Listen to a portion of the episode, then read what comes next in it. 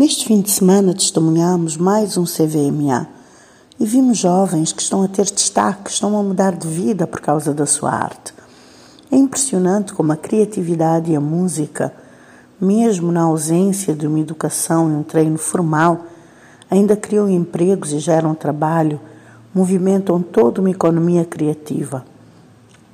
Fazem-se canções, videoclipes, festas, festivais, turnês tudo em cima de algo que não cabe ainda dentro do programa de educação formal nem de formação técnica. Não há um investimento sério e contínuo de nenhum governo na formação artística e na promoção séria da economia criativa. No país da música, não há reconhecimento e enquadramento especial desse profissional, não há incentivo fiscal para empresas dessa área, não há facilidade para a mobilidade desses artistas. Como flores no meio do deserto, assim brotam os artistas em Cabo Verde, no meio do improvável. Dessa falta de estrutura, muitas vezes a má qualidade é promovida e premiada, porque é um aldo ao oeste da música em Cabo Verde.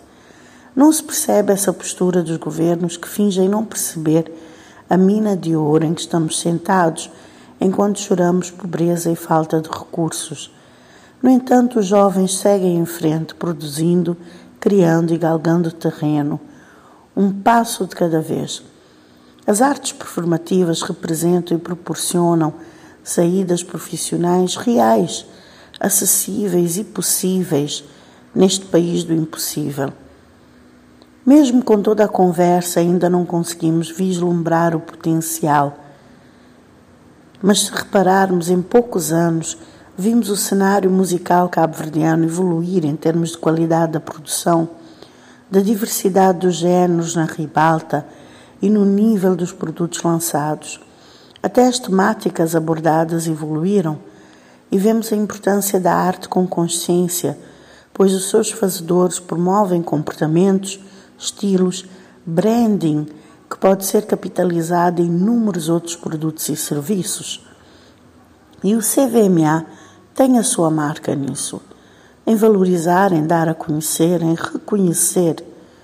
Podia ser qualquer outro prémio, mas mais uma vez temos que destacar a importância das premiações e do reconhecimento local do artista pela sua própria comunidade, para que ele possa ser distinguido também em, em outras paragens.